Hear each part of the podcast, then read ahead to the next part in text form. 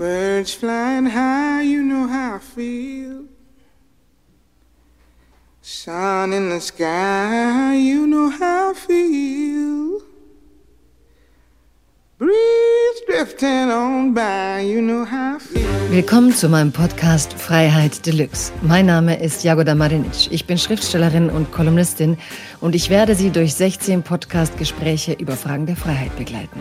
Mein heutiger Gast ist die außergewöhnliche Siri Hustvedt. Ich bewundere sie, seitdem ich ihr Buch Die unsichtbare Frau gelesen habe. Ein Buch, von dem ich so viel darüber gelernt habe, was es bedeutet, in einer so riesigen Stadt wie New York eine Frau zu sein und zu werden. Das Buch hatte einen großen Einfluss auf mich. Seinetwegen wollte ich sogar selbst dorthin, nach New York. Siri Hustvedt hat hochgelobte Romane geschrieben, wie zum Beispiel den Roman Was ich liebte. Aber ihre nicht fiktionalen, essayistischen Arbeiten sind genauso faszinierend und fesselnd. Sie ist eine multidisziplinäre Denkerin, hat die 18. Freud-Vorlesung in Wien gehalten und ist neben ihrer schriftstellerischen Arbeit auch zu einer wichtigen Stimme im Bereich der Neurowissenschaften geworden. Ihren intellektuellen und ästhetischen Wegen und Entdeckungen zu folgen, ist wirklich faszinierend. In diesem Jahr hat sie, die von Haus aus eine Public Intellectual ist, eine sogenannte öffentliche Intellektuelle, mit einigen Kollegen die Plattform Schriftstellerinnen gegen Trump ins Leben gerufen. Warum sie das getan hat, darüber werden wir später noch reden. Erst einmal vielen Dank, dass Sie heute hier zu Gast sind. Herzlich willkommen, Siri Hustvedt. Thank you for joining me here. Siri Hustvedt, welcome. Thank you for having me. Ich freue mich sehr, hier zu sein. Ja, ich bin auch ziemlich glücklich, dass wir jetzt diese Verbindung zwischen Heidelberg und New York haben. Und wie alle meine Gäste haben auch Sie ein Zitat mitgebracht, das Sie uns jetzt vorstellen werden und das Sie ganz besonders mit Freiheit verbinden. Welches Zitat ist das? It is uh, from Simone de Beauvoir. Es stammt von Simone de Beauvoir aus ihrem Werk Für eine Moral der Ambiguität. Und darin schreibt sie, moralisch und frei sein zu wollen, sind ein und dieselbe Entscheidung. Warum haben Sie sie und warum dieses Zitat ausgewählt?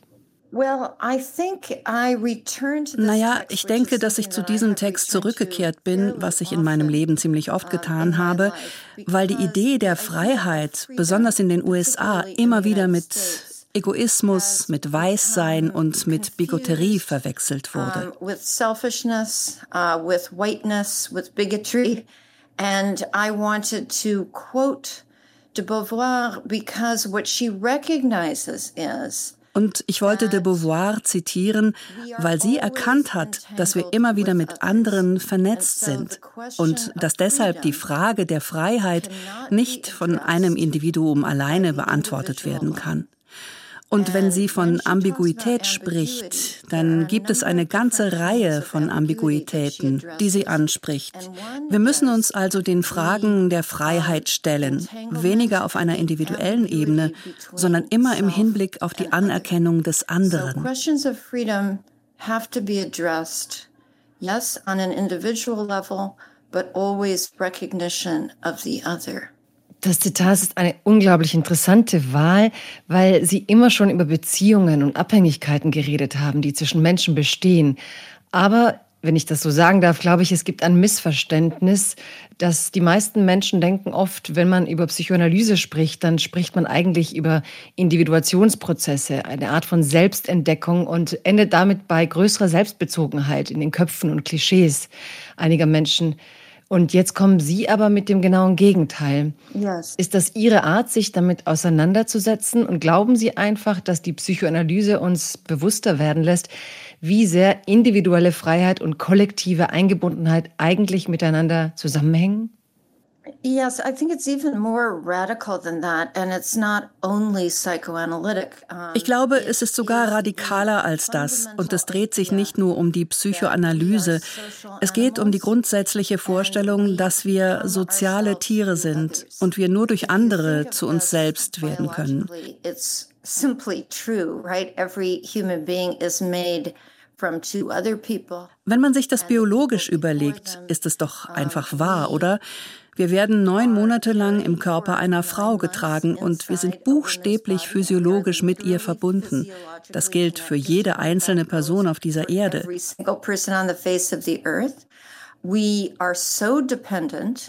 Wir sind als Säugetiere so abhängig von anderen, dass wir einfach nicht überleben können, wenn wir nicht von anderen versorgt werden. Wir sind also in einer grundsätzlichen Weise miteinander verbundene Lebewesen. Und es wäre eine Illusion, so zu tun, als wären wir das nicht. Und deshalb sind das moralische Leben und die Freiheit im moralischen Leben abhängig voneinander. Freedom is not simply escape ich glaube, Simone de Beauvoir geht es hier darum, dass Freiheit nicht einfach eine Flucht vor der Verantwortung ist. Freiheit heißt, sich der Realität unserer moralischen Verantwortung zu stellen. Und wissen Sie, Deshalb ist die Illusion der Freiheit eine solche, der es nur darum geht, keine Einschränkungen zu haben, mhm. kein Sklave zu sein. Das ist eine negative Definition von Freiheit. Und ich glaube, de Beauvoir und andere bieten uns eine positive Definition von Freiheit. Die Frage ist, was diese Freiheit beinhaltet. Das ist so ein gutes Zitat, das so gut in diese Zeit passt. Wir werden gleich noch über Trump reden, aber es gibt ja derzeit diese großen Freiheitsmythen, die Vorstellung, dass die Freiheit vor allem vor Einschränkungen und vor dem Einfluss anderer Menschen gerettet werden muss, dass Freiheit meistens die Freiheit von etwas ist. Und jetzt kommen Sie mit dieser tiefen sozialen Verbundenheit der Menschheit. Man könnte ja sagen, dass es derzeit zwei große Narrative gibt, zwei unterschiedliche Freiheitserzählungen. Auf der einen Seite haben wir diese tiefe Verbundenheit, von der Sie sprechen, und auf der anderen Seite haben wir diese mythische Vorstellung, die etwa auch Trump propagiert hat, dass es nur mich oder die anderen geben kann. Glauben Sie, das sind ähm, Freiheitserzählungen, die gerade im Wettbewerb zueinander stehen? Glauben Sie, dass wir mehr tun müssen, um die Erzählung von der gegenseitigen Abhängigkeit wieder stärker ins Bewusstsein zu heben? Ja, das glaube ich. Und ich denke, Sie haben vollkommen recht. Das sind zwei konkurrierende Erzählungen, nicht nur in den USA, sondern überall auf der Welt. Die Anziehungskraft des Autoritarismus, der falschen Freiheitsvorstellungen, des Rassismus, der Fremdenfeindlichkeit und des Frauenhasses, der mit Rassismus und Fremdenfeindlichkeit eng zusammenhängt, nimmt überall auf der Welt zu. Von Indien, wo man es an der nationalistischen Hindu-Partei sehen kann, über die rechtsextremen Bewegungen in Europa bis hin zu den USA, wo es gerade diesen Angriff auf die Republik gab.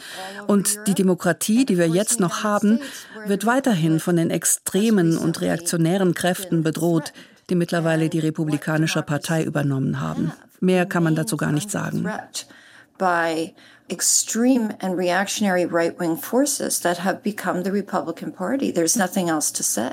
Ja, das ist so eine Szene, die mich wirklich gefesselt hat. Ich hatte nämlich gesehen, wie Sie in einem Video auf YouTube in dem Moment beschreiben, wie Sie sich gefühlt haben, als Sie 2016 erfuhren, dass Trump tatsächlich die Präsidentschaft gewonnen hat, dass er Hillary Clinton besiegt hat. Könnten Sie uns noch mal mit zurück in diese Zeit nehmen? Könnten Sie uns diesen Augenblick noch mal schildern? Yes, I was actually I was in Stavanger, Norway. Uh, ja, natürlich. Ich war in Stavanger in Norwegen auf einer Psychiatriekonferenz. Uh, ich sollte dort am nächsten Tag einen Vortrag halten und musste deshalb früh ins Bett gehen. Wegen der Zeitdifferenz konnte ich nicht so lange aufbleiben, bis die Wahlergebnisse feststanden. Am nächsten Morgen habe ich den Fernseher angestellt und bei der BBC gesehen, Donald Trump gewinnt die Präsidentschaftswahl. Ich war am Boden zerstört. Ich war einer dieser Menschen, die eine Ahnung hatten, dass das tatsächlich eine Bedrohung unserer Zukunft sei. Und das stellte sich ja auch als wahr heraus.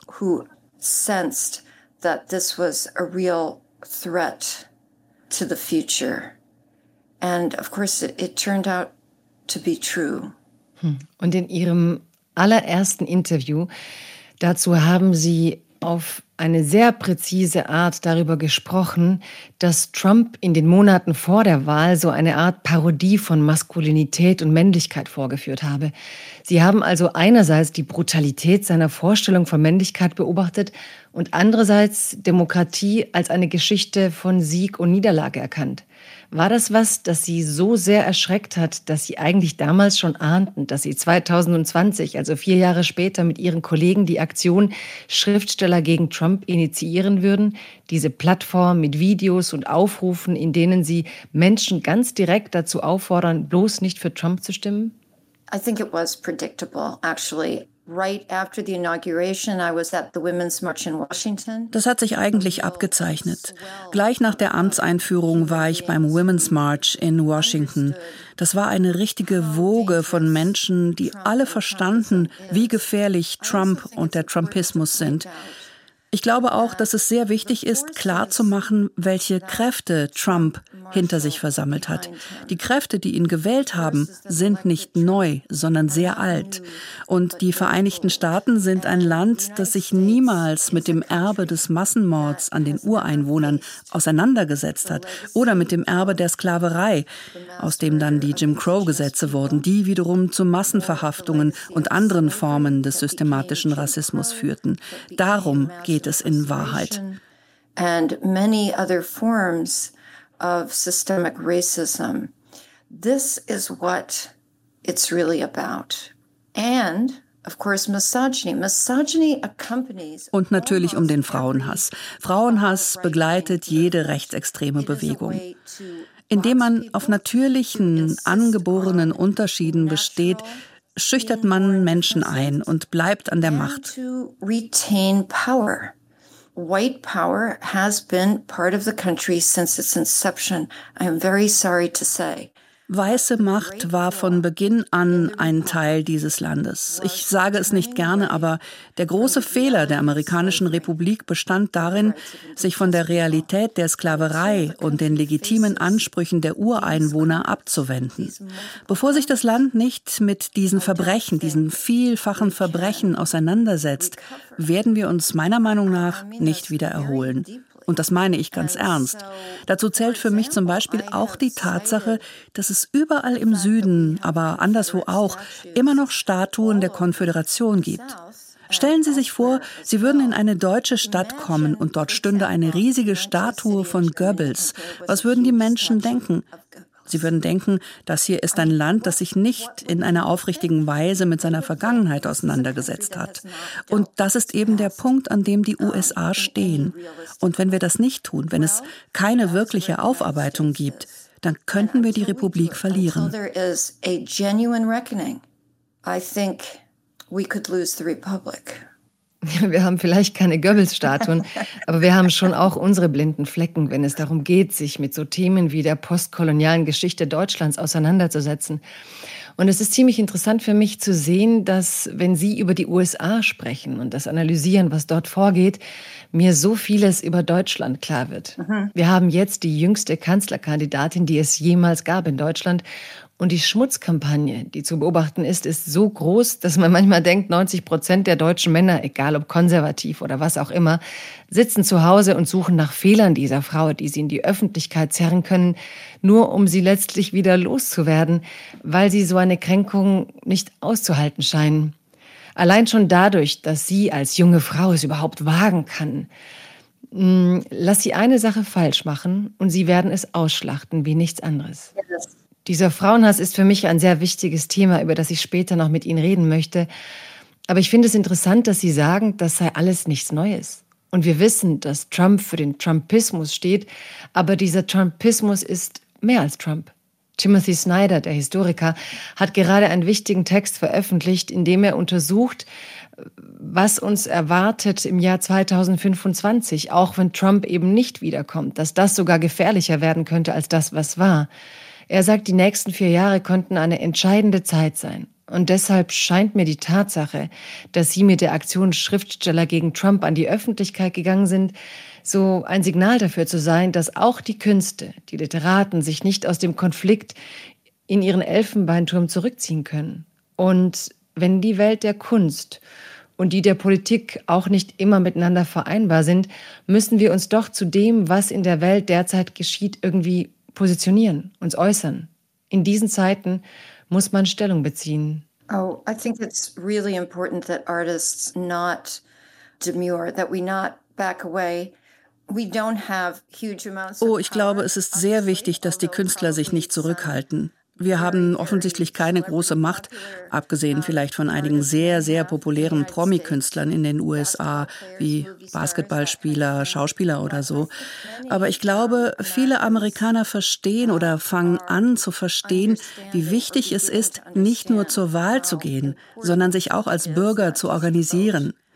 Mir ist durch Schriftsteller gegen Trump besonders klar geworden, wie viele progressive Basisorganisationen es in den USA gibt und wie sehr diese Menschen sich engagieren. Ich muss sagen, dass mich das optimistisch stimmt. Wir nennen uns jetzt Schriftsteller für demokratisches Handeln. Wir machen also weiter. Those people are working. That is one optimistic note. I have to say, we are now called Writers for Democratic Action. Um, so our cause continues. Uh, we are organizing wir organisieren immer noch eine Serie von Online-Seminaren, die sich einerseits mit der innenpolitischen Situation befassen und andererseits versuchen, die Mehrheit im Senat zu halten, was wir unbedingt brauchen, damit die demokratische Regierung weitermachen kann. But also an international aber das alles hat auch eine internationale Dimension. Ich halte eines dieser Seminare, um über die Erosion der Demokratie nicht nur in den Vereinigten Staaten, sondern auch anderswo zu sprechen, und darüber, wie sehr alles davon abhängt, welche Narrative wir herausbilden und welche entscheidende Rolle mythische Narrative über unsere Kultur für die Aufrechterhaltung rechtsextremer Bewegungen spielen. Der Mythos des freien Individuums, des Self-Made Mans, des einsamen Cowboys. The lone cowboy. This is an American mythos. Das ist ein amerikanischer Mythos, der unsere gesamte Kultur geformt hat. Er ist komplex, er ist alt, sicherlich älter als seine US-amerikanische Version, aber wir müssen uns damit befassen. Verschiedene Kulturen haben verschiedene Spielarten von unterschiedlichen Narrativen, aber es ist wichtig, sich neben dem praktischen politischen Engagement mit diesen Mythen zu beschäftigen. Along with practical political action. Dieser Ansatz, Mythen zu dekonstruieren, das hat mich wirklich fasziniert bei Ihnen, denn momentan geht es ja ständig um die Überprüfung von Fakten, um Daten, um immer mehr Wissenschaft. Lassen Sie mich vielleicht kurz die ersten drei Sätze Ihres Videos auf der Plattform Schriftsteller gegen Trump zitieren. Ich finde die so passend. Ich zitiere, als Schriftsteller wissen wir, dass Wörter wichtig sind. Sie sind wichtig, weil sie das Denken verändern. Sie sind wichtig, weil sie Menschen zum Handeln bringen. Mir kommt es gerade so vor, als konzentriere sich die Öffentlichkeit darauf, den Fake News Fakten entgegenzuhalten. Als ob Menschen, die den Kopf einschalten würden, nicht sehen würden, dass sie hier etwas falsch verstehen. Als ob man nicht eigentlich nur nachdenken müsste, um aufzuhören, diese Fake News zu glauben. Was wir wahrscheinlich übersehen derzeit ist, dass Menschen von anderen Narrativen genauso angezogen werden könnten wie von den Lügennarrativen, nur scheinen wir sie nicht zu haben. I agree with you entirely. I think that the great mistake da bin ich vollkommen Ihrer Meinung. Ich glaube, dass viele Journalisten in den USA, auch engagierte und hart arbeitende Journalisten, den Fehler begehen, dass sie rhetorischen Strategien und den großen Narrativen, diesen attraktiven, aber eben mythischen Narrativen, nur Fakten entgegenhalten. Das ist nicht das, was den rechten Diskurs antreibt. Was ihn antreibt, sind rhetorische Strategien und Narrative, die eine tiefgehende emotionale Attraktivität Qualität haben.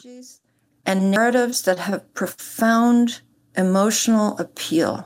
And I really think that what Trump gave Meiner Meinung nach hat Trump seinen Wählern vor allem gezeigt, wie man von einem Gefühl der Scham zu einem Gefühl des Stolzes kommen kann. Mit anderen Worten, er hat, wenn wir ehrlich sind, bigotte Haltungen verstärkt, die plötzlich ganz offen zutage lagen. Und das wurde ja für viele seiner Anhänger eine Art von Authentizität. Weiße Menschen sind besser als schwarze Menschen. Das hat er natürlich nicht genauso gesagt, aber sein Rassismus war offen da, sein Hass auf Frauen war offen da.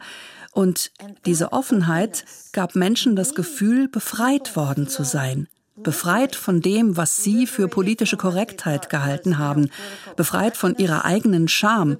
Und plötzlich konnten sie andere für diese Scham verantwortlich machen.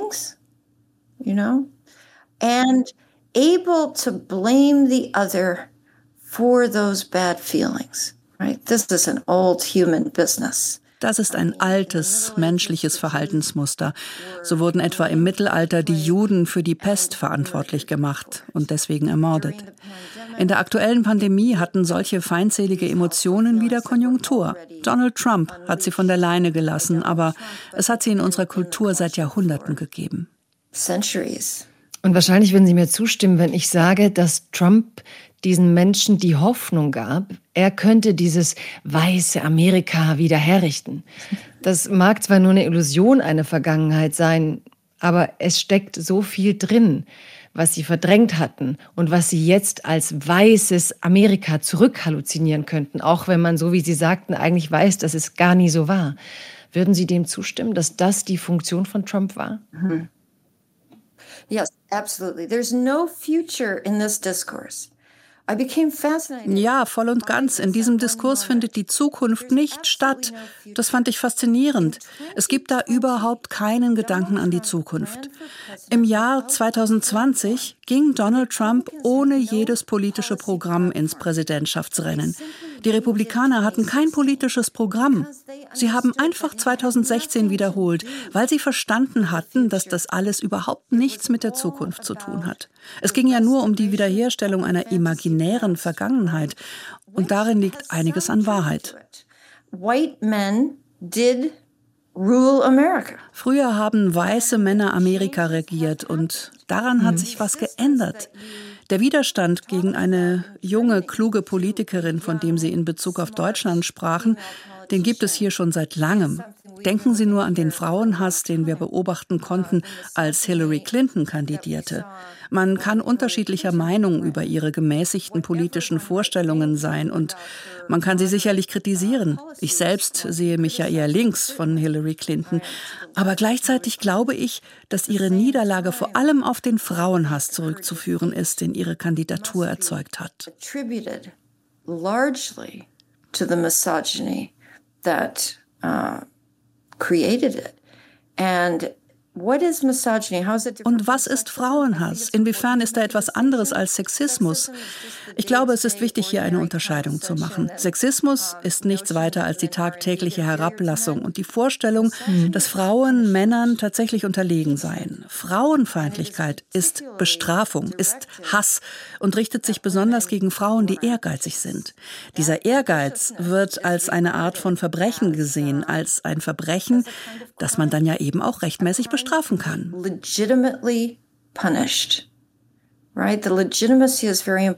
Diese Rechtmäßigkeit ist sehr wichtig. Es gibt Menschen, die sich moralisch im Recht fühlen, wenn sie so einer Frau eine Bestrafung zukommen lassen. Und warum tun sie das? Ich glaube, das tun sie, weil die westliche Kultur immer schon auf die Mutterrolle fixiert war. Nicht nur von Müttern wird erwartet, dass sie mütterlich sind. Alle Frauen sollen fürsorglich, unterwürfig und folgsam sein, sollen sich den Gefühlen und Bedürfnissen anderer unterordnen. Und wenn sie das nicht zur Zufriedenheit derer leisten, die das für ihre natürliche Rolle halten, dann muss das eben bestraft werden. To the satisfaction of those who believe that is her natural role. Punishment ensues. Hm, ist das vielleicht so der Hauptgrund dafür, warum auch so viele Frauen Trump unterstützt haben? Es kann ja nicht nur Frauenhass sein, sagten dann viele, weil auch Frauen für Trump stimmen. Frauen haben aber vielleicht diese Erwartungen an Frauen internalisiert. Sie haben vielleicht nach diesen internalisierten Vorstellungen gelebt, selber Opfer gebracht, weil sie so lange von diesen Vorstellungen eingeschränkt worden sind. Und jetzt wollen Frauen vielleicht auch nicht sehen, dass eine andere Frau von diesen Restriktionen plötzlich befreit wird oder sich selbst befreit. Meinen Sie, auch das könnte ein Grund sein? Ich glaube, es ist sehr kompliziert. Zunächst einmal haben in den Vereinigten Staaten, und nochmal, ich spreche hier über mein Land, 98 Prozent aller schwarzen Frauen gegen Trump und für eine Demokratin gestimmt. Wir reden also über weiße Frauen. Mhm. Stimmt. Und im Fall von weißen Frauen wurde da zunächst einmal einiges ein wenig übertrieben. Ich habe immer wieder von der Statistik gelesen, nach der 53 Prozent der weißen Frauen für Trump gestimmt hätten. Aber wenn man sich das wissenschaftlich anschaut, stellt man fest, dass es nicht wirklich so viele waren. Trotzdem, viele weiße Frauen haben für Trump gestimmt. And I think you're right that und ich glaube, Sie haben recht damit, dass es dieses Gefühl gibt, eine ehrgeizige Frau, eine weibliche Politikerin stelle eine Art von Kritik an jenen Frauen dar, die sich ihrer Mutterrolle widmen. Ich glaube, das ist vollkommen falsch. Ich glaube, Kinder großzuziehen ist eine der wichtigsten individuellen und kollektiven Aufgaben, die wir als Gesellschaft, aber auch als Familien haben. Und das sollte gewürdigt werden. Das Problem ist natürlich, dass das nicht geschieht. Es wird eher herabgewürdigt. Und deshalb glaube ich, dass viele dieser weißen Frauen sich nicht nur mit ihrem Weißsein identifiziert haben, also mit der Überlegenheit, die ihnen ihr Weißsein verleiht, sondern dass sie jemanden wie Hillary Clinton oder auch andere Frauen als persönlichen Angriff verstehen. Das ist die Merkwürdigkeit der Politik.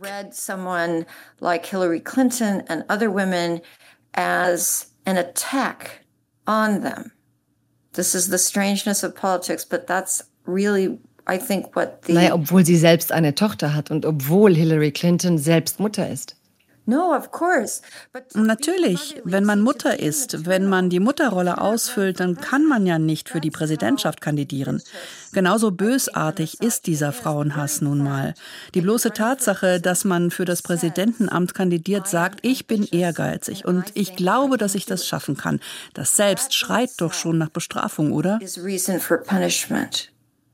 Right? It doesn't, it's not about actual motherhood. It's about a fantasy. Es geht nicht um die Mutterschaft als solche. Es geht um das Phantasma der Mutterschaft, das so eine Frau daran hindert, ein höheres Amt anzustreben.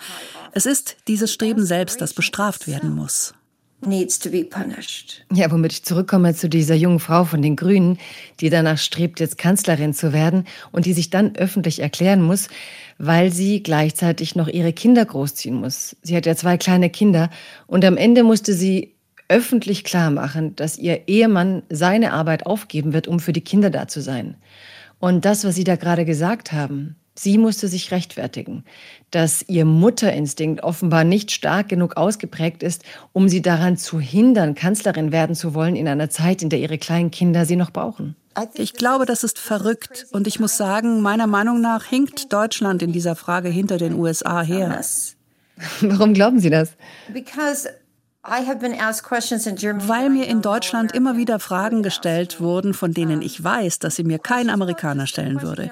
Es gab immer wieder diese Fragen nach meiner Ehe, meiner Mutterschaft. Fragen, die meinem Ehemann noch nie gestellt wurden. Das kommt uns in den USA merkwürdig vor. Schließlich sehen wir, dass ihr Angela Merkel habt und wir noch nie eine Frau auf so einer Position hatten.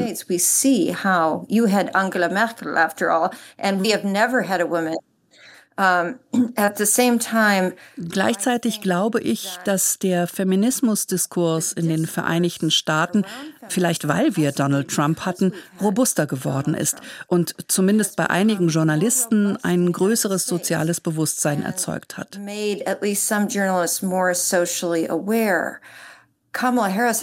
Kamala Harris wurde in diesem Land brutal angegriffen, besonders von der extremen Rechten. Aber die Mainstream-Journalisten würden kein Interview mit ihr mit solchen Fragen beginnen.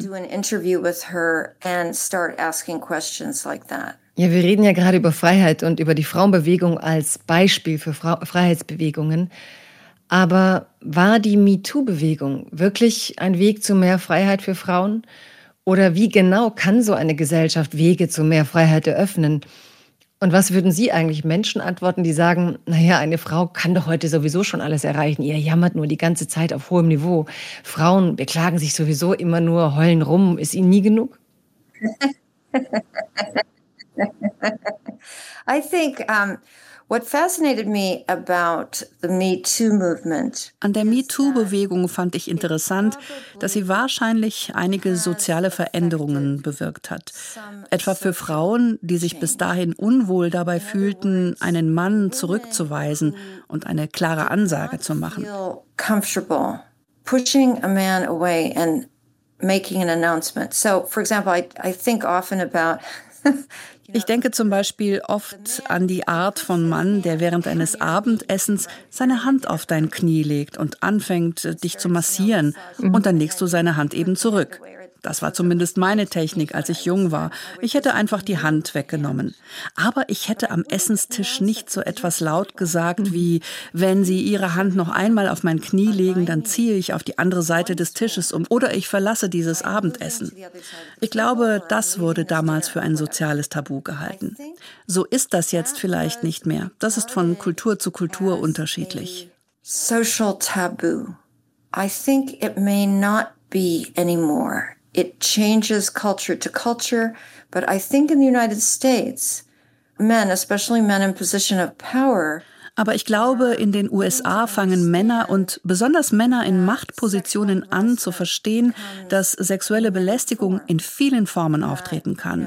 Als Chef jemanden immer wieder um ein Date bitten oder auf eine bestimmte Art zu umarmen oder an sich zu drücken. Das kann einschüchternd und unangenehm sein, besonders wenn da eine Hierarchie mitspielt. Can be felt as intimidating and unpleasant, and uh, especially when there's a hierarchy involved. What we have to recognize is that there is always a hierarchy involved. Was wir uns aber klar machen müssen, ist, dass da immer eine Art Hierarchie mitspielt. Zum Beispiel, wenn zwei Menschen in einem Restaurant arbeiten, ein Mann und eine Frau, und sie haben beide den gleichen Job als Bedienung. Allein durch die soziale Situation wird der Mann mehr Macht haben, und mit dieser Macht geht Verantwortung einher. Das ist noch nicht hinreichend anerkannt, aber wir machen Fortschritte. Responsibility. This is not recognized enough, but I think we are making progress. Ja, das ist so lustig, dass Sie die Szene mit dem Knieantatschen erwähnen. Ich habe so einen kleinen Essayband mit dem Titel Sheroes geschrieben.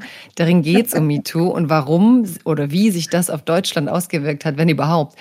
Und jetzt ist es so, dass wann immer ein neuer MeToo-Skandal in Deutschland auftaucht, mich deutsche männliche Journalisten anrufen und fragen, was ich von diesem Fall halte, ob der wirklich äh, bei MeToo einzuordnen sei, ob das wirklich Belästigung gewesen sei oder ob er eigentlich nur seine Hände auf ihr Knie gelegt und herumgetatscht hat.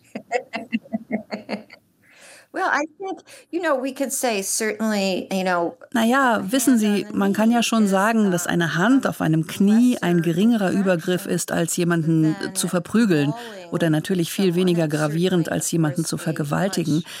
Wir müssen das voneinander unterscheiden können und trotzdem sagen, dass Einschüchterung nicht richtig ist.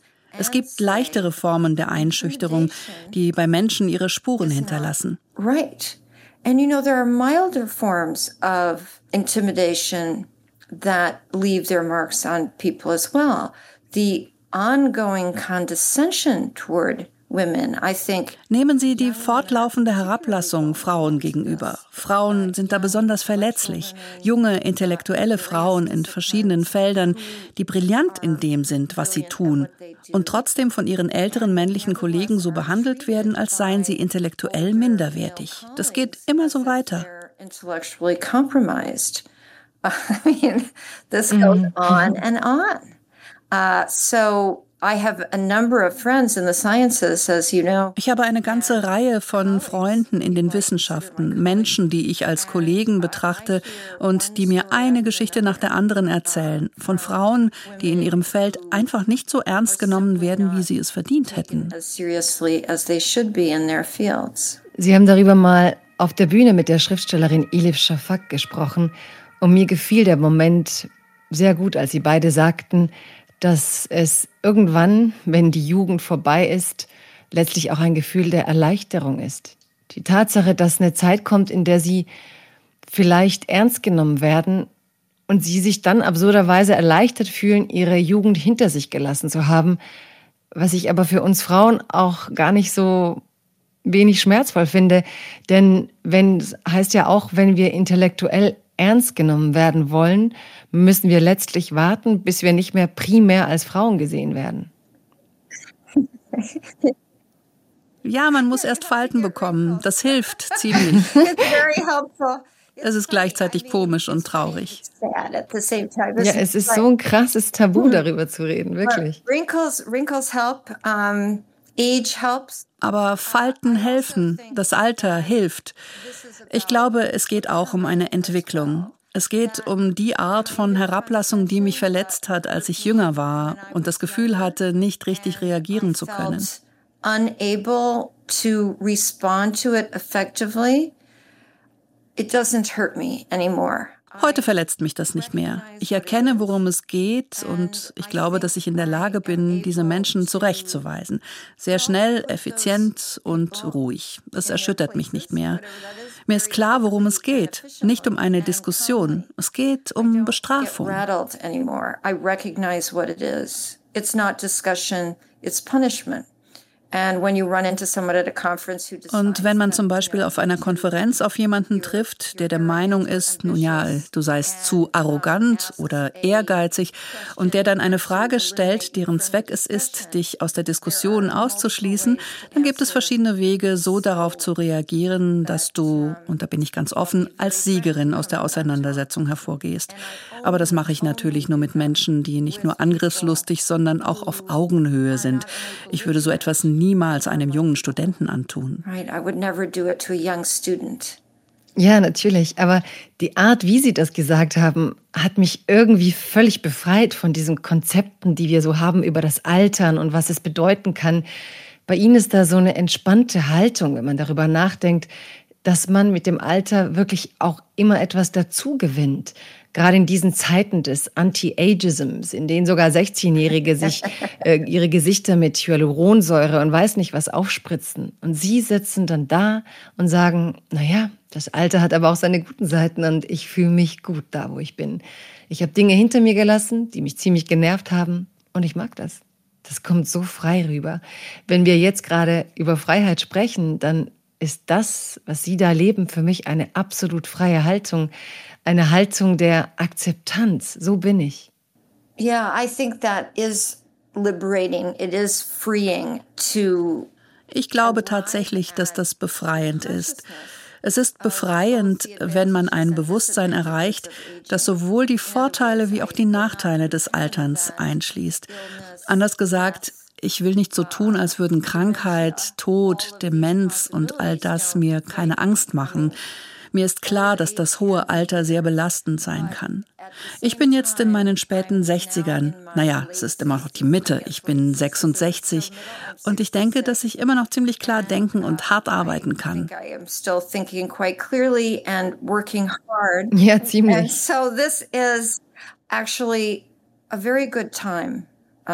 Es ist tatsächlich eine sehr gute Zeit meines Lebens, eine gute, produktive und aufregende Zeit, auch wenn momentan vieles unsicher ist, politisch und im Hinblick auf die globale Gesundheit, die Klimakrise und so weiter.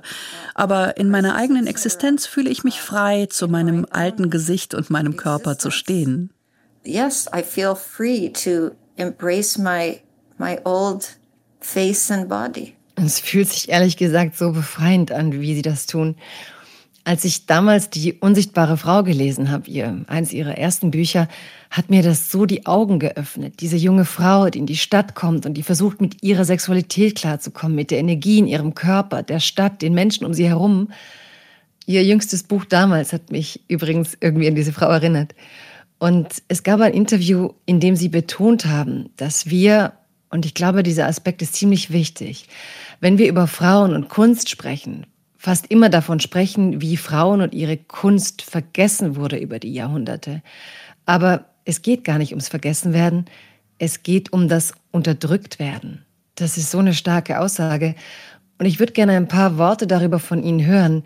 Mir ist der Gedanke hier und da schon auch untergekommen, aber Sie bringen das Beispiel, yes. das wir eben so oft hören. Man hat vergessen, Straßen nach Frauen zu benennen, man hat vergessen dies und jenes. Aber Ihr Punkt ist nein, da wurde gar nichts vergessen. Das wurde aktiv unterdrückt. Yes, I think that ich glaube, das ist tatsächlich ein sehr wichtiger Aspekt von Geschichte. Und ich bin zu diesem Schluss gekommen, weil es sehr, sehr viele Künstlerinnen, Denkerinnen, Wissenschaftlerinnen gab, die in einer bestimmten Zeit durchaus anerkannt, wenn nicht sogar berühmt waren, die dann aber aus den Geschichtsbüchern gefallen sind. Das habe ich in der englischen Literatur beobachtet. Es gab wahrscheinlich mehr Frauen, die Romane veröffentlicht haben, als Männer. I saw this in English literature. There were probably more women publishing novels than men. Es gab außergewöhnliche Schriftstellerinnen.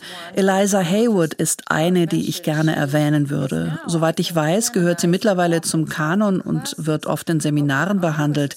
Aber als ich am College Literatur studiert habe, da gab es einfach keine Frauen, die man lesen konnte. Jane Austen war die einzige und wie Sie wissen eher eine Nachzüglerin. Sie hat ihre Romane im frühen 19. Jahrhundert veröffentlicht und nicht im 18. Jahrhundert. Die Künstlerinnen dieser Epoche wurden schlicht unterdrückt. They were just suppressed. Es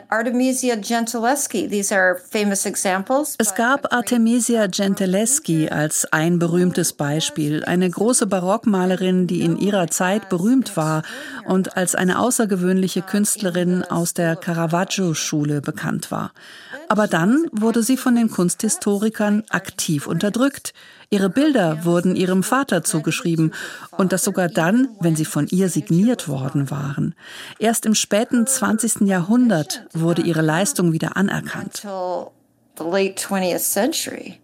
Uh, one of my beloved figures is Margaret Cavendish, the Duchess of Newcastle. Eine meiner Lieblingsfiguren war Margaret Cavendish, die Herzogin von Newcastle, die eine große Philosophin ihrer Zeit war, eine große Denkerin. Ich werde demnächst übrigens in der Oxford University Press einen Aufsatz darüber veröffentlichen, wie ihr Denken mit Fragen der zeitgenössischen Lebensphilosophie zusammenhängt. Aber sie wurde 300 Jahre lang entweder verspottet oder ignoriert. Was either made fun of or ignored for 300 years. Jetzt entdecken die Philosophie- und Literaturinstitute ihre Arbeit neu. Am Anfang stand die Literatur, die geriet Ende des 20. Jahrhunderts wieder in den Fokus. Und jetzt, zu Beginn des 21. Jahrhunderts, wird eine Dissertation nach der anderen über ihre Philosophie geschrieben. Sie war unterdrückt worden. Sie war nicht wirklich vergessen. Und deshalb denke ich, wir sollten uns selbst fragen, worum es bei dieser Unterdrückung geht. Sie findet immer noch statt. Was bedeutet das und wie bekämpfen wir das? Ja, und dazu, wie dieser Kampf gestaltet werden sollte, haben Sie ja unglaublich interessante Vorstellungen. Es gibt viel Proteste, viele Menschen, die auf die Straße gehen, um ihrer Wut auf die eine oder andere Weise Ausdruck zu verleihen. Aber von Ihnen habe ich den Gedanken gehört, dass dieses auf die Straße gehen eine Art Könnerschaft ist und wir uns als demokratische Gesellschaft dieses Können auch erst aneignen müssen, um im Protest nicht zu erstarren und auf eine falsche Art emotionalisiert zu werden und dann am Ende instrumentalisiert zu werden. Die Black Lives Matter Bewegung zum Beispiel war eine der wichtigsten Bewegungen der vergangenen Jahre. Aber dann brachte sie eben auch all diese Bilder hervor, die zu einer Debatte darüber führten, ob die Bewegung jetzt eigentlich gewalttätig ist oder gewaltfrei, ob sie zerstörerisch sei oder das Thema voranbringen kann. Sie haben aber eine ganz präzise Vorstellung davon, wie man Proteste organisieren wollte. Das habe ich zumindest gelesen. Stimmt das? Yes, well, I think protest is really important. It's a tool that we have. Nun ja, ich glaube, dass Protest sehr wichtig ist. Es ist eines unserer Werkzeuge. Und wenn man auf die Straße geht, ist es nicht unbedingt notwendig, philosophisch zu denken. Man erhebt seine Stimme gegen etwas. In diesem Fall natürlich gegen die fortlaufende, albtraumhafte Geschichte des Rassismus in den Vereinigten Staaten. Es war ermutigend, so viele weiße Menschen da draußen zu sehen. Natürlich gibt es, das zeigen neuere Umfragen, diese Propaganda von rechts, die Sie erwähnt haben, und die Black Lives Matter als eine gewalttätige Bewegung darstellt, was sie auf gar keinen Fall ist. Die meisten der Proteste waren friedlich. Es gab ein paar Gewaltausbrüche hier und da, aber ich glaube, diese Propaganda zeigt ihre Wirkung und deshalb müssen wir ihr begegnen. Aber wir können nicht unser Bewusstsein und unseren Geist ausschalten. Wir müssen diese Probleme durchdenken. One of the great victories of the civil rights movement in the einer der großen Siege der Bürgerrechtsbewegung in den 50er und 60er Jahren, als Martin Luther King die Bewegung führte, bestand in der strategischen Brillanz dieser Bewegung, in ihrem gewaltlosen Protest und darin, wie sie das so vielen Leuten beigebracht haben. Wissen Sie, wenn Sie einen Polizisten mit einem Schlagstock über sich haben, ist es extrem schwierig, diese Person nicht zurückzutreten. Aber ihnen wurde Gewaltlosigkeit regelrecht beigebracht. Und wenn man zurückblickt, wird man feststellen, dass diese Strategie der Gewaltlosigkeit sehr erfolgreich war. Deshalb stehe ich zu dem Konzept der Gewaltlosigkeit, das eine so lange und reiche Geschichte hat. Es fängt bei Thoreau an und führt über Tolstoi und Gandhi bis zu Martin Luther King und anderen. Aber ich glaube tatsächlich, dass das unsere beste Chance ist. Während die Rechte versuchen wird, jede progressive und jede demokratische Bewegung als gewalttätig darzustellen. Und das wird ihnen helfen. As violent. And that will help them. So. Ja, genau. Und deshalb wollte ich, dass Sie uns davon erzählen, weil ich glaube auch, dass Bilder immer Macht bedeuten. Das ist nichts Neues. Und wenn wir diese Bilder aber nicht kontrollieren, dann werden sie in der heutigen Zeit auf diese Art von Propaganda missbraucht. Das zeigt nur, wie kompliziert es eigentlich schon immer war. Ja, es gab auch in der Vergangenheit gute Gründe für Gewaltlosigkeit. Aber heute mit den ganzen Netzwerken in den sozialen Medien, den Fake News und Bildmanipulationen, die dort stattfinden, scheint es mir noch wichtiger zu sein, welche Bilder wir bei Protesten auf der Straße erzeugen Exactly. The media is very important in this respect. Ganz genau. Die Medien sind dabei sehr wichtig. Und ich glaube, in den Vereinigten Staaten gibt es da gerade einen Prozess der Selbstkritik. Was heißt es denn, über etwas zu berichten? Was gehört zur Illusion der Objektivität? Lange Zeit konnte man den Fernseher anschalten und da war dann jemand von der Linken und jemand von der Rechten und das sollte für eine Art Ausgewogenheit sorgen balance. Now, if the person from the right is lying, Wenn jemand von der Rechten einfach log und etwas behauptete, das keinerlei Beziehung zu dem hatte, was tatsächlich der Fall war, dann war das immer noch in Ordnung. Zum Beispiel würde man einen Klimawandelleugner zusammen mit einem Wissenschaftler, der für die Realität des Klimawandels argumentiert, auf den Sender schicken. Aber das ist keine Ausgewogenheit. Das ist absurd. Und ich glaube, bestimmte Teile des amerikanischen Journalismus haben das allmählich begriffen und sind vorsichtiger geworden. than they used to be. I like to say the problem with the news is that it's the news, right? Ich sage gerne, dass das Problem der Nachrichten darin besteht, dass sie Nachrichten sind. Nachrichten handeln davon, was im jeweiligen Augenblick geschieht. Darum verfolgen wir die Nachrichten. Das macht sie interessant. Aber ihnen fehlt die Perspektive. Ihnen fehlt die historische Perspektive. Ihnen fehlt die Distanz, die man benötigt, um gut über diese unmittelbaren Probleme und Krisen, denen wir gegenüberstehen, nachzudenken. Nachrichten haben also einen Zweck, aber sie können nicht im luftleeren Raum wahrgenommen werden. Dieser Raum muss durch Wissenschaft gefüllt werden, durch Geschichte und durch unsere eigenen Fragen. Denn Fragen sind ja der Treibstoff des Fortschritts. Sie sind der Treibstoff, der uns von einem Ort zum anderen bringt. Antworten können das nicht. Patentantworten sind kein Weg, sich selbst neu zu schaffen. Ständiges Fragen, das ist das Geheimnis. Daran glaube ich wirklich.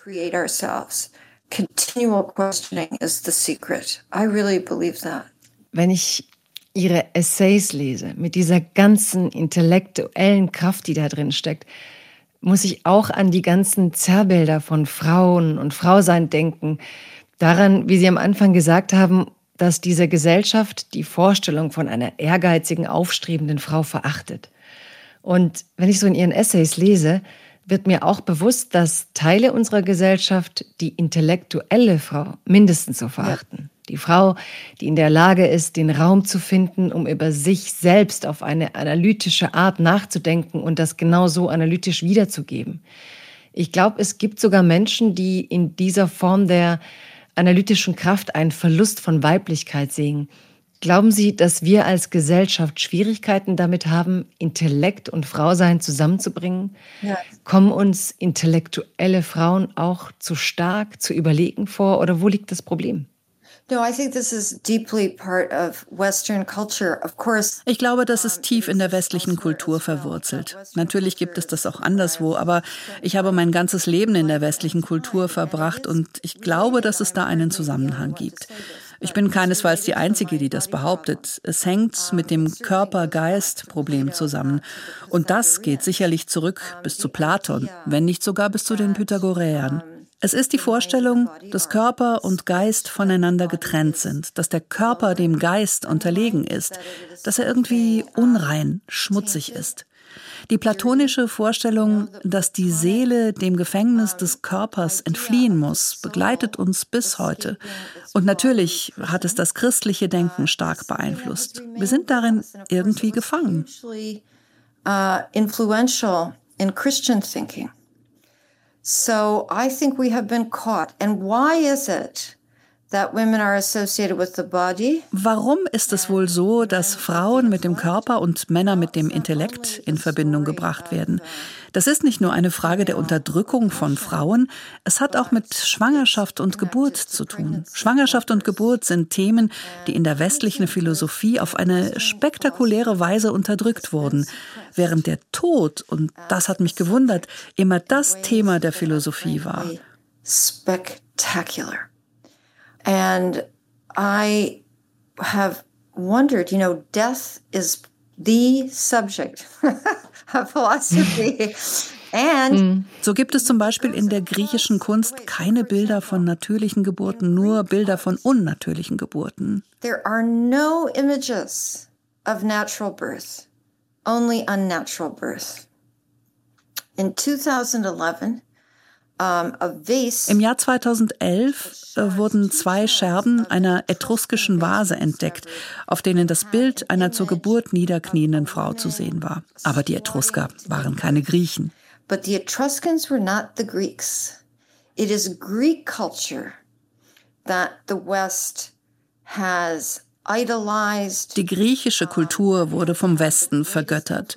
Sie hatte den größten Einfluss auf uns. Natürlich nicht nur durch Platon, sondern auch durch Aristoteles, die beiden philosophischen Säulen unseres Denkens. Und wir sind ihre Erben. Die Vorstellung, dass das Gebären etwas ist, das Frauen tun, wird irgendwie versteckt. Natural birth is something yes, that women do. It's kind of covered up. it's, it's low, it's a little dirty. Es ist niedrig, es ist schmutzig. Und dann ist da noch die Menstruation, die dazugehört. Und aus alledem leitet sich die Vorstellung ab, dass Frauen zum Bereich der Natur gehören und dass Männer demgegenüber den Bereich der Kultur, des Intellekts und der Sauberkeit repräsentieren. Purity, a purity-impurity dichotomy that is still used. Diese Gegenüberstellung von Reinheit und Unreinheit wird heute noch benutzt. Denken Sie an Donald Trump, der von einer Journalistin sagte, sie blute aus ihrem was auch immer. Damit bezieht er sich auf seine Abscheu vor der Realität des reproduktionsfähigen weiblichen Körpers und das ist für ihn ein Abgrund. Reproductive body. So this is an underground. Now there are certainly feminist scholars who have addressed these questions. Jetzt gibt es natürlich einige feministische Wissenschaftlerinnen, die sich mit diesen Fragen beschäftigt haben. Ich selbst habe mich in den letzten Jahren sehr für Embryologie interessiert, für die Frage, was vor der Geburt geschieht.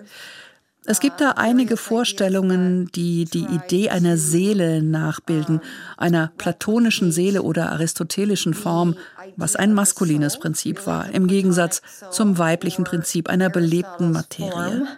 Uh, was a masculine principle as opposed, um, as opposed to a feminine principle that animated matter, right? What is it that brings us to life? Well, Was ist es, das uns lebendig werden lässt? Uh, Für Aristoteles war es die Form und die war männlich, während die Materie weiblich war. Und so geht das immer weiter. Wir sehen das heute auch in bestimmten Arten der Genetik. Manche sagen, es ist in deiner DNA, als ob die DNA unsere ewige Seele sei. Sie ist seit dem Anfang da. Sie ist am Ende da. Aber tatsächlich ist die DNA nicht so etwas wie ein übergeordnetes Molekül oder etwas, das unsere Eigenschaften diktiert.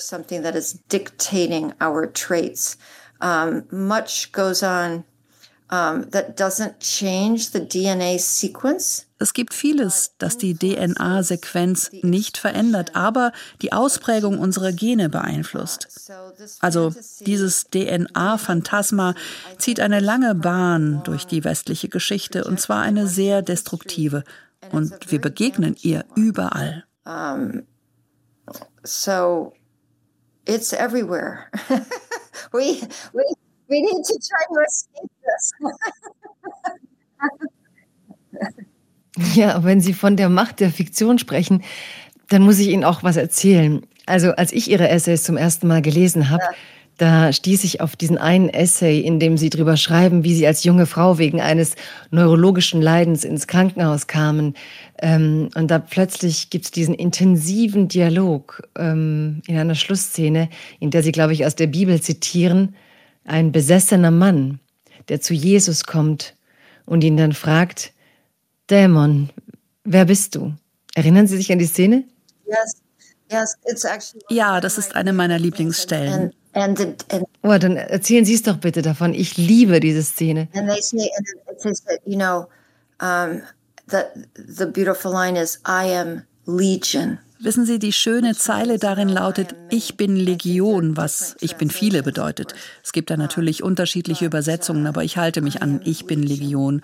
Und so beschreibe ich mich auch am Ende dieses Essays. Wobei ich natürlich nicht behaupte, dass meine Pluralität einzigartig sei. Ich behaupte vielmehr, dass wir alle Legion sind. I am arguing that we are all legion. Genau, und das ist die Freiheit, die ich in Ihren Texten und in vielen Ihrer Texte gefunden habe. Dieser Punkt nach der biblischen Szene, der war so stark. Da heißt es, Dämon, wer bist du? Ich bin Legion. Punkt. Und dann war es vorbei. Aber die Erzählerin ja. sagt dann, auch ich bin Legion. Und ja. Nach dieser ganzen Reise in der Klinik, der Verletzlichkeit, der Selbsterkenntnis über die eigene Fragilität, war für mich dieser Satz am Ende des Essays wie der Inbegriff dessen, was Freiheit sein kann. Ich bin eine Legion. Ich bin etwas, das ich entdecken kann, will und werde women often find themselves in vulnerable positions. I mean, you can think of Naja, man muss sich klar machen, dass Frauen oft verwundbar sind. Man kann genauso gut an People of Color oder Menschen mit Behinderung denken. Es gibt viele Menschen, die sich öfter als ihnen lieb ist, in einer Position der Verwundbarkeit befinden. Aber ich glaube auch, dass Verwundbarkeit und die Fähigkeit, die eigene Verwundbarkeit anzuerkennen, eine Form der Stärke ist. Anstatt schwach und hässlich zu sein, ist es eigentlich eine Form der Stärke, besonders wenn man die Fähigkeit hat, von dieser Verwundbarkeit zu erzählen.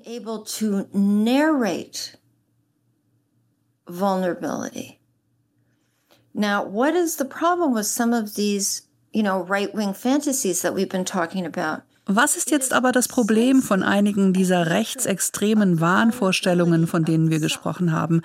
Es ist doch genau dieser Hass auf die eigene Verwundbarkeit. Es geht dabei doch ausschließlich um weiße Männer, die richtig wütend darüber sind, ihren Platz in der Gesellschaft verloren zu haben. Natürlich haben sie ihren Platz in keiner Weise verloren, ganz bestimmt nicht in den Vereinigten Staaten, wo sie eigentlich immer noch an der Macht sind. Aber was sie aufregt, ist der bloße Anblick von jemandem, der erhöht wird. Take the Ur-example of Barack Obama, our first black president. Nehmen Sie das Paradebeispiel Barack Obama, unseren ersten schwarzen Präsidenten. Sein Aufstieg in diese Machtposition wurde von der extremen Rechten ja nicht nur als eine Bedrohung, sondern auch als eine Beleidigung empfunden, als eine Demütigung. Right, as a humiliation to them. With women, it works the same way. Bei Frauen läuft das ganz genauso. Es ist nicht so, als ob da irgendjemand etwas eingebüßt hätte. Es ist das bloße Bild von jemandem, der in einer Position von Macht, Autorität oder Einfluss aufsteigt, das als Beleidigung empfunden wird. Ich habe das im Hinblick auf mein eigenes Leben verstanden und das war sehr hilfreich, wenn es darum ging, mit dem, was ich irrationale Herausforderungen nenne, umzugehen.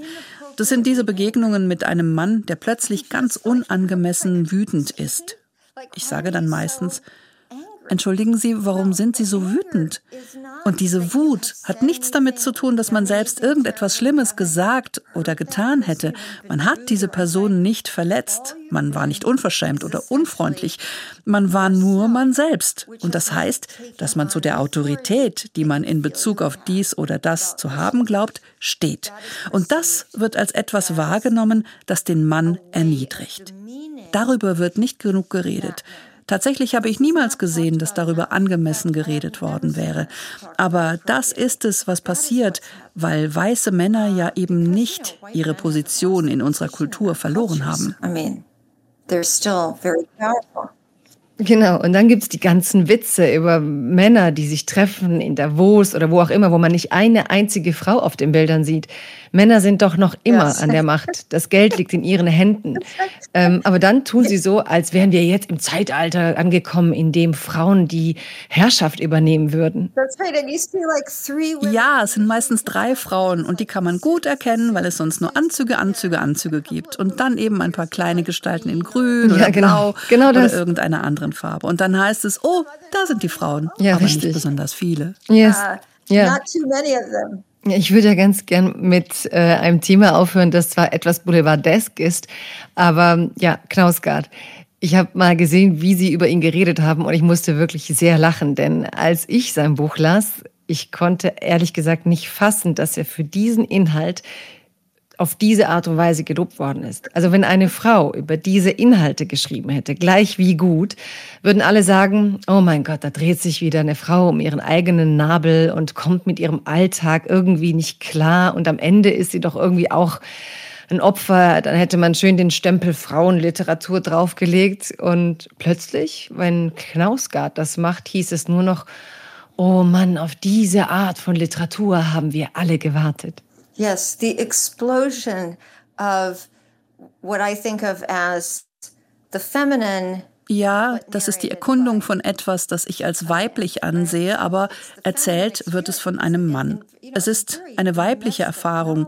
Es ist ja ein Roman, der stark von häuslichen Angelegenheiten handelt und dann geht es um Kinderbetreuung, um Frustrationen, um die Unfähigkeit zu schreiben.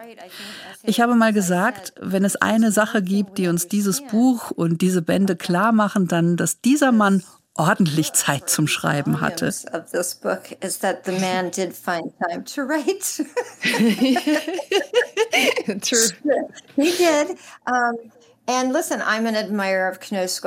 Und hören Sie, ich bin auch ein Bewunderer von Knausgård. Es gibt Teile in diesem sehr langen Buch, die ich wirklich schön finde, außergewöhnlich. Es liegt ja in der Natur dieses Projekts, dass es sehr uneinheitlich ist. Es ist ein sehr uneinheitlicher Text, aber das gehört zu dieser Art von literarischem Ausfluss. Es gibt auch Teile, die mich sehr, sehr langweilen. Aber dann gibt es diese wunderschönen Passagen, die ich sehr bewundere. Uh, beautiful flights that I really admire. Uh, but it is funny because we're talking now not about the text itself, but about the reception of this text. Richtig. Aber es ist lustig, dass wir jetzt nicht über den Text selbst, sondern über seine Rezeption sprechen und darüber, wie radikal anders diese wäre, wenn eine Frau diesen Text geschrieben hätte. Are welcomed if to have a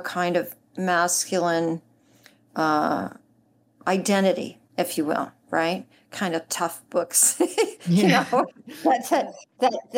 Ich glaube außerdem, dass es bestimmte Formen von Autorinnenschaft gibt, die akzeptiert werden würden, wenn es so schiene, als hätten sie eine Art von männlicher Identität.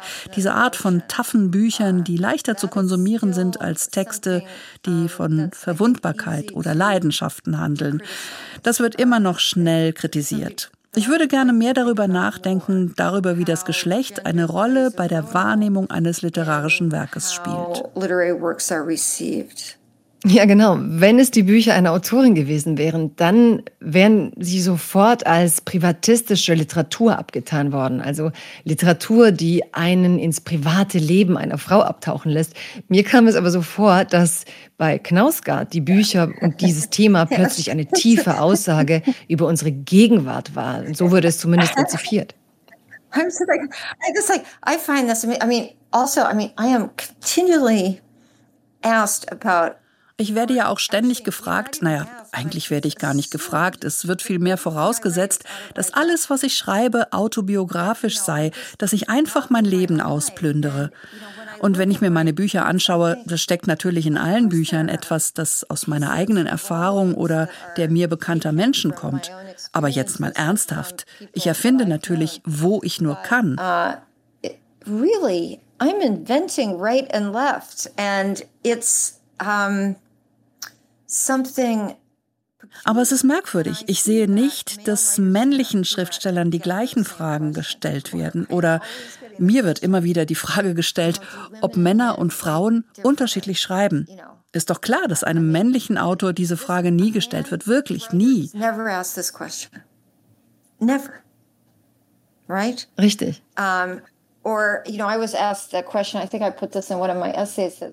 Oder da gab es diese Frage, ich glaube, ich rede davon in einem der Essays, die Ende des Jahres erscheinen werden. Die Frage, die mir eine Moderatorin, eine Fernsehmoderatorin, nicht hier, sondern in Europa gestellt hat, wie es nämlich sei, Ehefrau, Mutter und Schriftstellerin zu sein. Ich fragte sie dann, ob sie diese Frage auch einem männlichen Autor stellen würde. Sie antwortete natürlich nein. Sie war also aufrichtig, aber die Annahme ist, dass dein richtiger Job der einer Ehefrau und Mutter sei. But the assumption there is that your real job is wife and mother and you somehow ja, und Sie haben genug zu tun, oder? Wenn man den Schriftstellerteil auch noch unterbringen muss, klar. genau. Ernsthaft, stellen Sie sich mal vor, dass ein Mann gefragt würde, wie das denn sei als Ehemann, Vater und Schriftsteller. And a writer. Siri, wir kommen langsam zum Ende, auch wenn ich so gern weitermachen würde. Ich glaube, ich muss so ein Format aushacken, in dem ich Sie den ganzen Morgen belagern dürfte. Ich habe noch eine letzte Frage. Mein Eindruck ist, dass Ihre, wie Sie sagen, Verwundbarkeit mit den Jahren wirklich gewachsen ist. Und ich habe es eigentlich wirklich lustvoll beobachtet, dieses, ähm, das Buch Der Sommer ohne Männer, das Buch der Sommer ohne Männer. Da war es wirklich spürbar, wie sie sich in ihre Verletzlichkeit hineinbegeben, wie sie sie teilen inzwischen. Da hatte ich dieses Gefühl extrem stark ab diesem Buch. Aber im Laufe unseres Gespräches heute kam mir die hypothetische Frage, was geschehen würde, wenn Sie auf eine Freiheit verzichten müssten. Welche Freiheit wäre eigentlich diejenige, bei der Sie es nicht ertragen könnten, dass man sie Ihnen wegnimmt? Oh, Yeah. Well, you know, I have thought at times, you know, if I. Naja, wissen Sie, ich habe immer mal wieder darüber nachgedacht, was mit mir geschehen würde, wenn ich die Fähigkeit zu lesen verlieren würde, wenn meine Sehkraft verschwinden würde. Dann würde ich ja auch nicht mehr schreiben können. Ich müsste eine andere Methode finden, um das zu tun. Diese Freiheit zu schreiben und zu lesen, die ist immens wichtig. In Gefängnissen nehmen sie den Gefangenen ja manchmal Bücher und Schreibmaterialien weg. Das wäre für mich ein totaler Albtraum. Books and writing materials from prisoners would be for me a living nightmare. Uh, und natürlich habe ich während der Pandemie begriffen, wie wichtig mir einige meiner geliebten Freunde sind. Die wurden mir auch weggenommen, außer dass ich sie per Zoom gesehen habe. Oder, und da wird es noch intimer, dass ich meine Schwestern nicht mehr treffen konnte. And even more intimately, uh, I wasn't able to see my sisters. And um, when we finally were all vaccinated and able to have als wir dann alle geimpft waren und endlich wieder zusammen sein konnten, hatte ich wieder die Freiheit, meine Schwestern zu umarmen. Da wurde mir klar, wie wichtig das für mich war, wie wichtig der physische Kontakt für mich war. Und ich sehe sie eigentlich gar nicht so oft. Es ist nicht so, dass wir uns jeden Sonntag zum Essen treffen würden. Obwohl wir alle drei in New York leben, besuchen wir uns nicht ständig. Uh, even though three of us live in New York, we're not constantly visiting one another.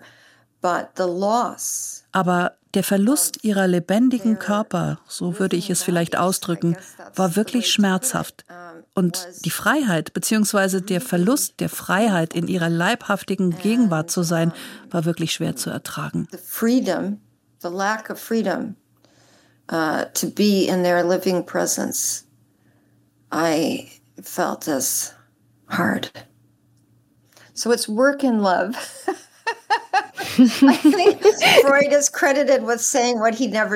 Es geht also immer um Arbeit und Liebe.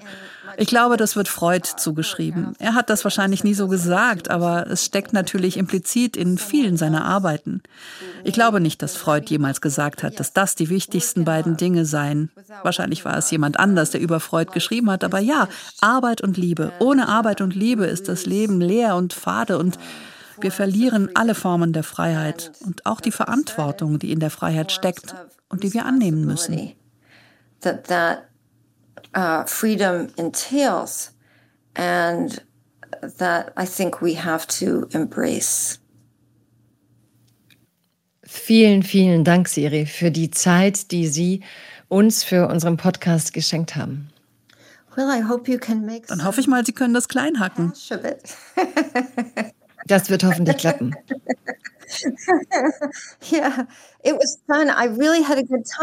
Es hat Spaß gemacht. Ich hatte wirklich eine gute Zeit.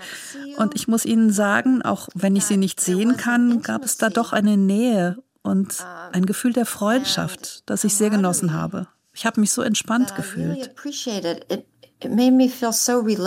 Danke, Siri. Danke, vielen Dank. Es war.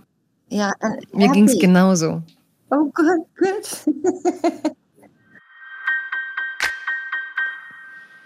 so, das war also unser Podcast Freiheit Deluxe mit Sidi Hustvedt, der weltberühmten Schriftstellerin. Ich muss sagen, dass ich wirklich mindestens so glücklich bin wie Sie am Schluss. Und wir leben in zwei verschiedenen Zeitzonen, in zwei unterschiedlichen Welten. Und es ist wirklich ein so gutes Gefühl, an so einer Art von Dialog teilhaben zu können, diese Verbindungen zu finden, Verbindungen zu ihren Ideen. Sie ist eine Frau der Ideen und ich kann sagen, ich habe unglaublich viel gelernt in dieser Art, wie sie in ihre Gedanken eintaucht, wie sie sich da hineingräbt und alles herausarbeitet und ans Licht holt. Auch in der Art, mit der sie ihre Weiblichkeit und die weiblichen Eigenschaften ihrer Arbeit, ihres Lebens, ihrer Person und der Menschen, die sie liebt, verteidigt. All das kam mir wirklich stark vor, entschlossen und trotzdem, und ich glaube, das ist so ein bisschen das Geheimnis, warum ich mich so wohl bei ihr gefühlt habe, es war so entspannt. Ich habe es im Podcast gesagt, ich liebe die Art, wie sie über das Altern und das Alter spricht. Es ist so befreiend, diese Freude, die sie irgendwie anscheinend an jeder Phase ihres Lebens neu entdecken kann. In die Aspekte dessen, was sie sich da so erschließt über die Jahre, wie sie das offenlegt und auch andere an dieser Entwicklung gedanklich, aber auch körperlich teilhaben lässt. Und wenn ich heute etwas twittern müsste, dann dass sie mir gezeigt hat, man kann niemals neugierig genug sein. Man kann immer noch tiefer gehen und noch tiefer und trotzdem jeden Raum mit Lachen füllen. It's a new dawn, it's a new day. It's a new life for me. Woo, woo, woo, Freiheit Deluxe mit Jagoda Marinic ist eine Produktion des Hessischen Rundfunks in Kooperation mit dem Börsenverein des deutschen Buchhandels. Der Podcast wurde gefördert im Rahmen von Neustart Kultur, der Beauftragten der Bundesregierung für Kultur und Medien durch den Deutschen Literaturfonds.